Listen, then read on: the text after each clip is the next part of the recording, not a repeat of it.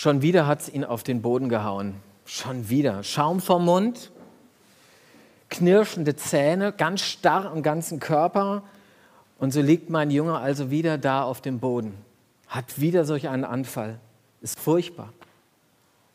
Schon ein paar Mal hat er versucht, sich während so einem Anfall ins Feuer zu stürzen oder ins Wasser und er ist fast ertrunken. Und Leute, ich komme damit nicht mehr klar. Von klein auf hat er diese Anfälle. Und es ist so in dem Moment, als ob er nicht mehr er selbst wäre, als ob ihn eine fremde Macht packen würde, ihn zu Boden reißen würde, ihm, ihm jegliche Möglichkeit gibt zu kommunizieren. Wie ein Taubstummer liegt er dann da. Und ich als Papa, ich gucke zu und kann es kaum fassen. Ich bin ohnmächtig, ich habe keine Chance, irgendwas zu machen. Ich versuche ihn zu beruhigen, aber es klappt nicht immer, meistens nicht. Alles hilft nichts. Mein Sohn, der ist seit Jahren ein hoffnungsloser Fall. So ähnlich muss der Vater in Galiläa, aus Galiläa, vor ca. 2000 Jahren gedacht haben. Diese Geschichte, um die es heute geht. Er hat diesen Sohn, ist sein einziger Sohn, der gefangen ist von einem Geist. Besessenheit nennt es die Bibel. Und er zeigt eben all die Anzeichen, die man bei Epilepsie auch hat. Gleichzeitig Taubheit, in den Momenten zumindest. Wir wissen es nicht, ob es dauerhaft ist oder nur in den Momenten. Ähm, und er ist gebunden. Er ist auf jeden Fall gebunden. Er ist gefangen in diesen, in, durch diesen Geist und, oder durch diese Erkrankung keine Chance auf Befreiung und das geht, wie gesagt, schon jahrelang so. Und da denkt der ein oder andere sich selbst vielleicht, und ich denke mal der Vater vielleicht auch, da kann selbst Gott nichts mehr tun.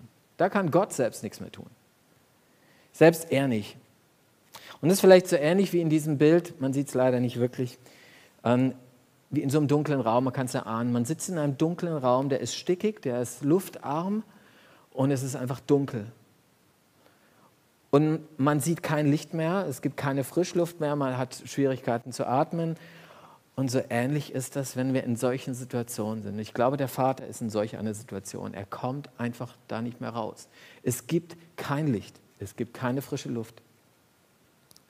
Und das ist dann Resignation. Das nennen wir Resignation. Vielleicht kennst du das aus deinem Leben. Solch ein dunkler Raum, wo du sagst, es geht weder vor noch zurück, da ist Hopfen und Malz verloren, da wird sich niemals mehr was ändern. Schaut mal, lasst uns mal gucken, wie, wie diese Resignation oder wie dieser Vater mit dieser Resignation umgegangen ist und wie Jesus darauf geantwortet hat. In Markus 10 steht diese Episode und äh, aus dem Leben von Jesus und da heißt es, einer aus der Menge antwortete, das ist der Vater, da war eine Menge zusammen, Lehrer, ich habe meinen Sohn hergebracht, damit du ihn heilst. Er kann nicht sprechen, weil er von einem bösen Geist beherrscht wird. Wenn dieser Geist Gewalt über ihn gewinnt, wirft er ihn zu Boden und tritt dem, dann tritt dem Jungen Schaum vor den Mund, er knirscht mit den Zähnen und sein Körper wird ganz starr. Ich habe schon deine Jünger gebeten, den bösen Geist auszutreiben, aber sie waren machtlos. Da rief Jesus, was seid ihr nur für eine, eine ungläubige Generation? Wie lange soll ich noch bei euch sein und euch ertragen? Bringt den Jungen her zu mir. Sie brachten ihn und sobald der böse Geist Jesus erblickte, zerrte er den Jungen hin und her. Der stürzte zu Boden, wälzte sich umher und der Schaum stand vor ihm vor dem Mund. Wie lange leidet er schon darunter? fragt Jesus den Vater. Der antwortete, von Kindheit an, also von klein auf. Schon oft hat ihn der böse Geist in ein Feuer oder ins Wasser geworfen, um ihn umzubringen. Hab doch Mitleid mit uns. Hilf uns, wenn du kannst. Was sagt dieser Vater? Er sagt, hilf uns, wenn du kannst. Ich weiß nicht, ob er das merkt in diesem Satz da schwingt eine ganz gehörige Portion Zweifel mit. Man kann es eigentlich so übersetzen, seine Resignation zeigt sich hier, indem er sagt, also keine Ahnung, ob du wirklich helfen kannst. Ich weiß es nicht wirklich. Ehrlich gesagt, ich war schon bei deinen Jüngern, die haben es nicht auf die Reihe gekriegt. Ob es der Lehrer dann kann, weiß ich nicht.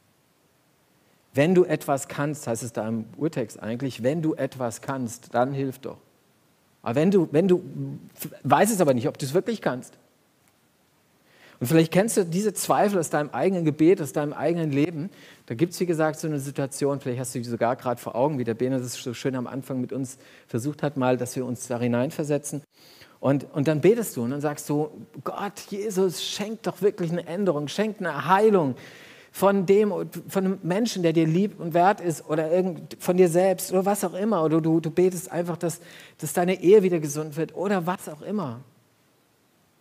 Und, und dann betest du und sagst, ja, schenk doch das bitte. Und dann geht so eine Klammer auf in deinem Kopf. So, Klammer auf. Eigentlich weiß ich ja, dass sich eh nichts ändern wird. Klammer zu. Amen. So ist vielleicht dein Gebet manchmal. Ich kenne das von mir. Ja? Man betet dann halt das x-te Mal für irgendeine Veränderung, es passiert irgendwie nichts und dann resigniert man irgendwann und dann denkt man, ja, wenn du kannst, dann könntest du ja vielleicht, aber du tust ja doch nichts. Und das ist der Zweifel des Vaters. Und wie reagiert Jesus drauf? Interessant, er fängt an und sagt, wenn ich kann, sagst du? fragt Jesus zurück. Wenn ich kann? Ich sage dir folgendes, alles ist möglich, wenn du mir vertraust. Heißt es wörtlich eigentlich, alles ist möglich dem Glaubenden. Alles ist möglich dem, der glaubt, der an mich glaubt, an meine Kraft glaubt, an mich glaubt. Alles ist möglich. Warum? Weil der, an den wir glauben, alle Macht hat, auf Himmel und, im Himmel und auf der Erde. Das sagt er selbst, als er sich verabschiedet hat an Himmelfahrt. Ich habe alle Macht im Himmel und auf der Erde.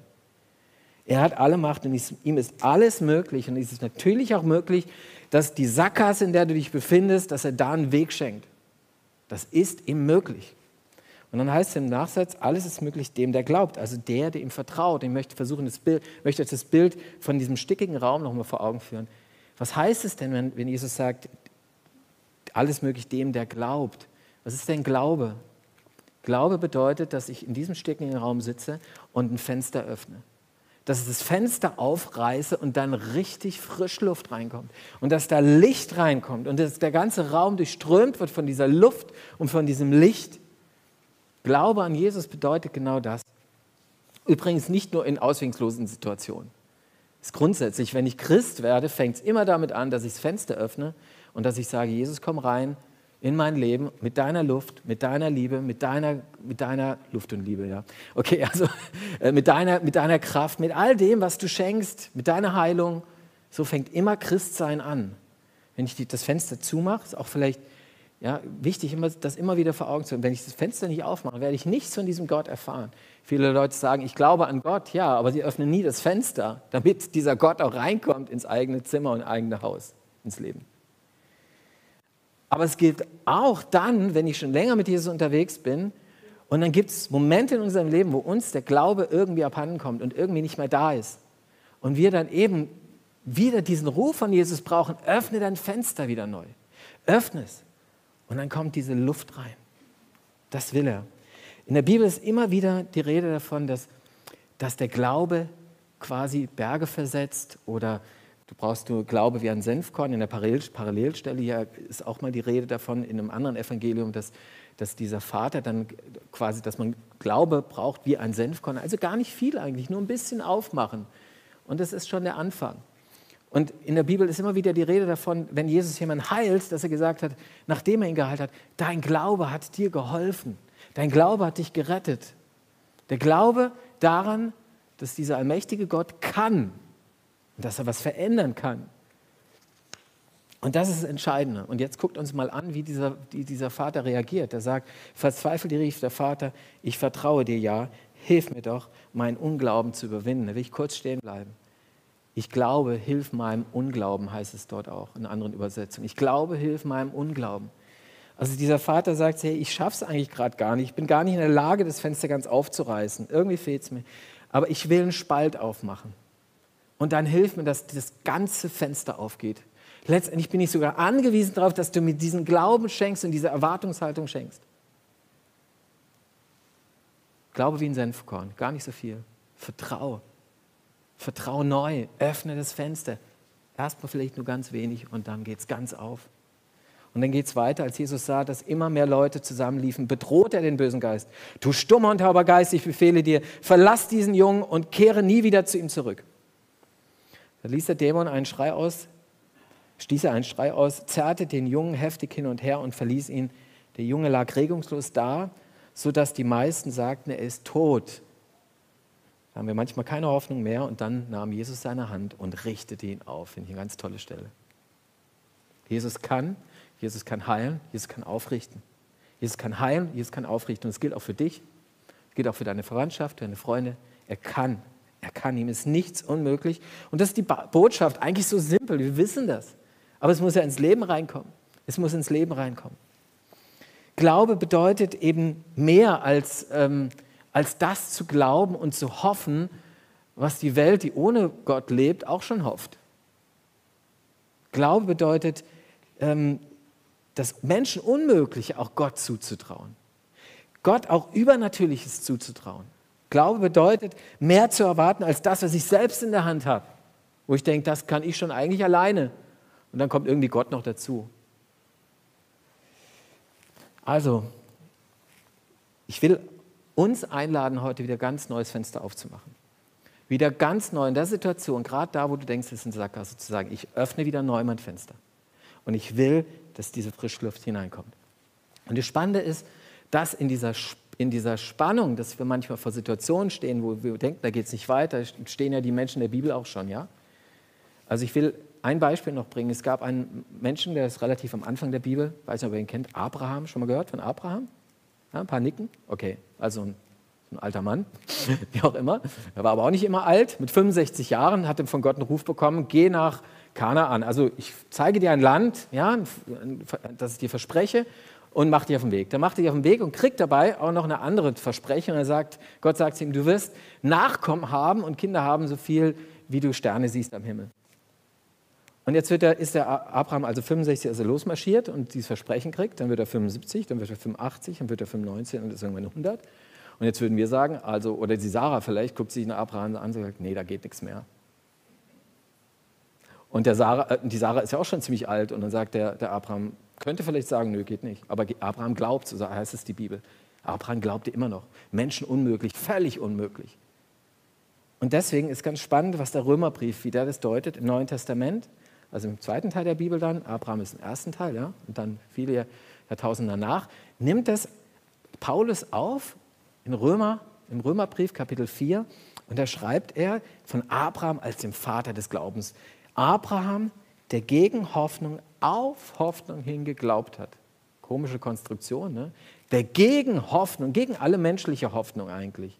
Also eigentlich ist da nichts mehr zu machen, aber auf Hoffnung hin geglaubt hat.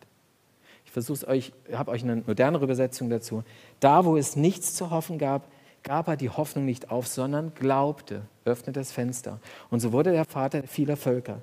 Es war ihm so vorausgesagt worden, so zahlreich werden deine Nachkommen sein. Das ist die Zusage. Also rein objektiv geht nichts mehr. Rein objektiv. Alle, die dich angucken und du, und du, hast immer noch Hoffnung, dass da sich was rüttelt und was tut, die schütteln mit dem Kopf und gesagt, die Ärzte haben den Menschen eh schon aufgegeben und deine Situation, die ist eh schon, also, also da wird sich nichts mehr ändern. Das war schon immer so. Da sagt eben Gott, nein, öffne ein Fenster neu. Und das ist entscheidend. Jetzt kommt ein guter Einwand. Ich sage, der, sag, der Glaube ist entscheidend für Veränderung. Der Glaube ist entscheidend auch für Heilung. Und ich glaube, das ist ein Mittel, mit dem, dem Gott sich bedient. Ja? Äh, und jetzt sagt der eine oder andere, na ja gut, ich habe aber mein Fenster schon oft geöffnet und es ist nichts passiert. Jedenfalls ist es nicht so passiert, wie ich mir das vorgestellt habe. Jemand wurde nicht geheilt, wo ich gehofft habe, dass er geheilt wird. Ich bete schon 20 Jahre dafür. Meine Ehe ist immer noch nicht so, wie sie sein sollte und ich mir das wünsche. Und ich bete schon zehn Jahre für. Und ich glaube doch eigentlich. Und es gab mal Phasen, habe ich mehr geglaubt, war das Fenster weiter offen und manchmal war es zu, ja, aber oft war es auch offen und es ist nichts passiert. Und ich sage euch, ich habe euch darauf keine wirkliche Antwort. Wer hat die schon?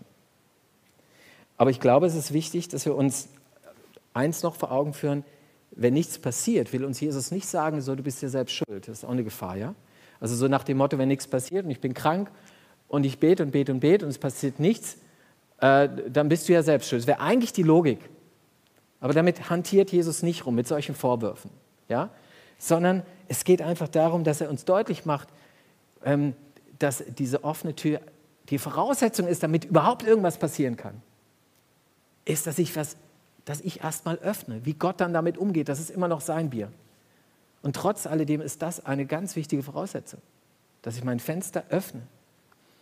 Und die ganze Geschichte um Heilung und, und Sackgassen und dass die quasi ein neuer Weg geschaffen wird, geschaffen wird, das bleibt ein Stück weit ein Geheimnis. Das, da bin ich ganz offen.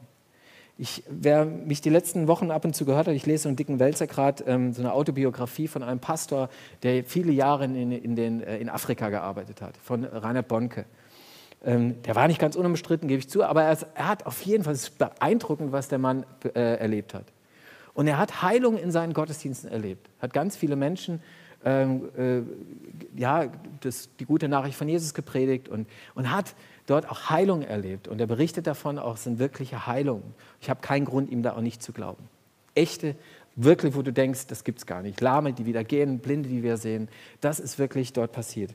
Und dieser Mann sagt aber Folgendes, und das finde ich ganz spannend. Er sagt, wenn irgendjemand meint, er sei in der Lage, das Thema Heilung oder ich sage jetzt mal Veränderung aus einer Sackgasse völlig zu verstehen, dann kann ich nur sagen, ich bin es jedenfalls nicht. Finde ich ziemlich demütig von einem Mann, der so viel erlebt hat. Weil er nämlich folgende Erfahrung macht. Er berichtet in dieser Autobiografie davon, wie er zu einem Krebskranken geht, in einer Klinik, für ihn betet, um Heilung betet und dieser Mann wirklich, wirklich gesund wird vom Krebs. Objektiv auch medizinisch gesund wird.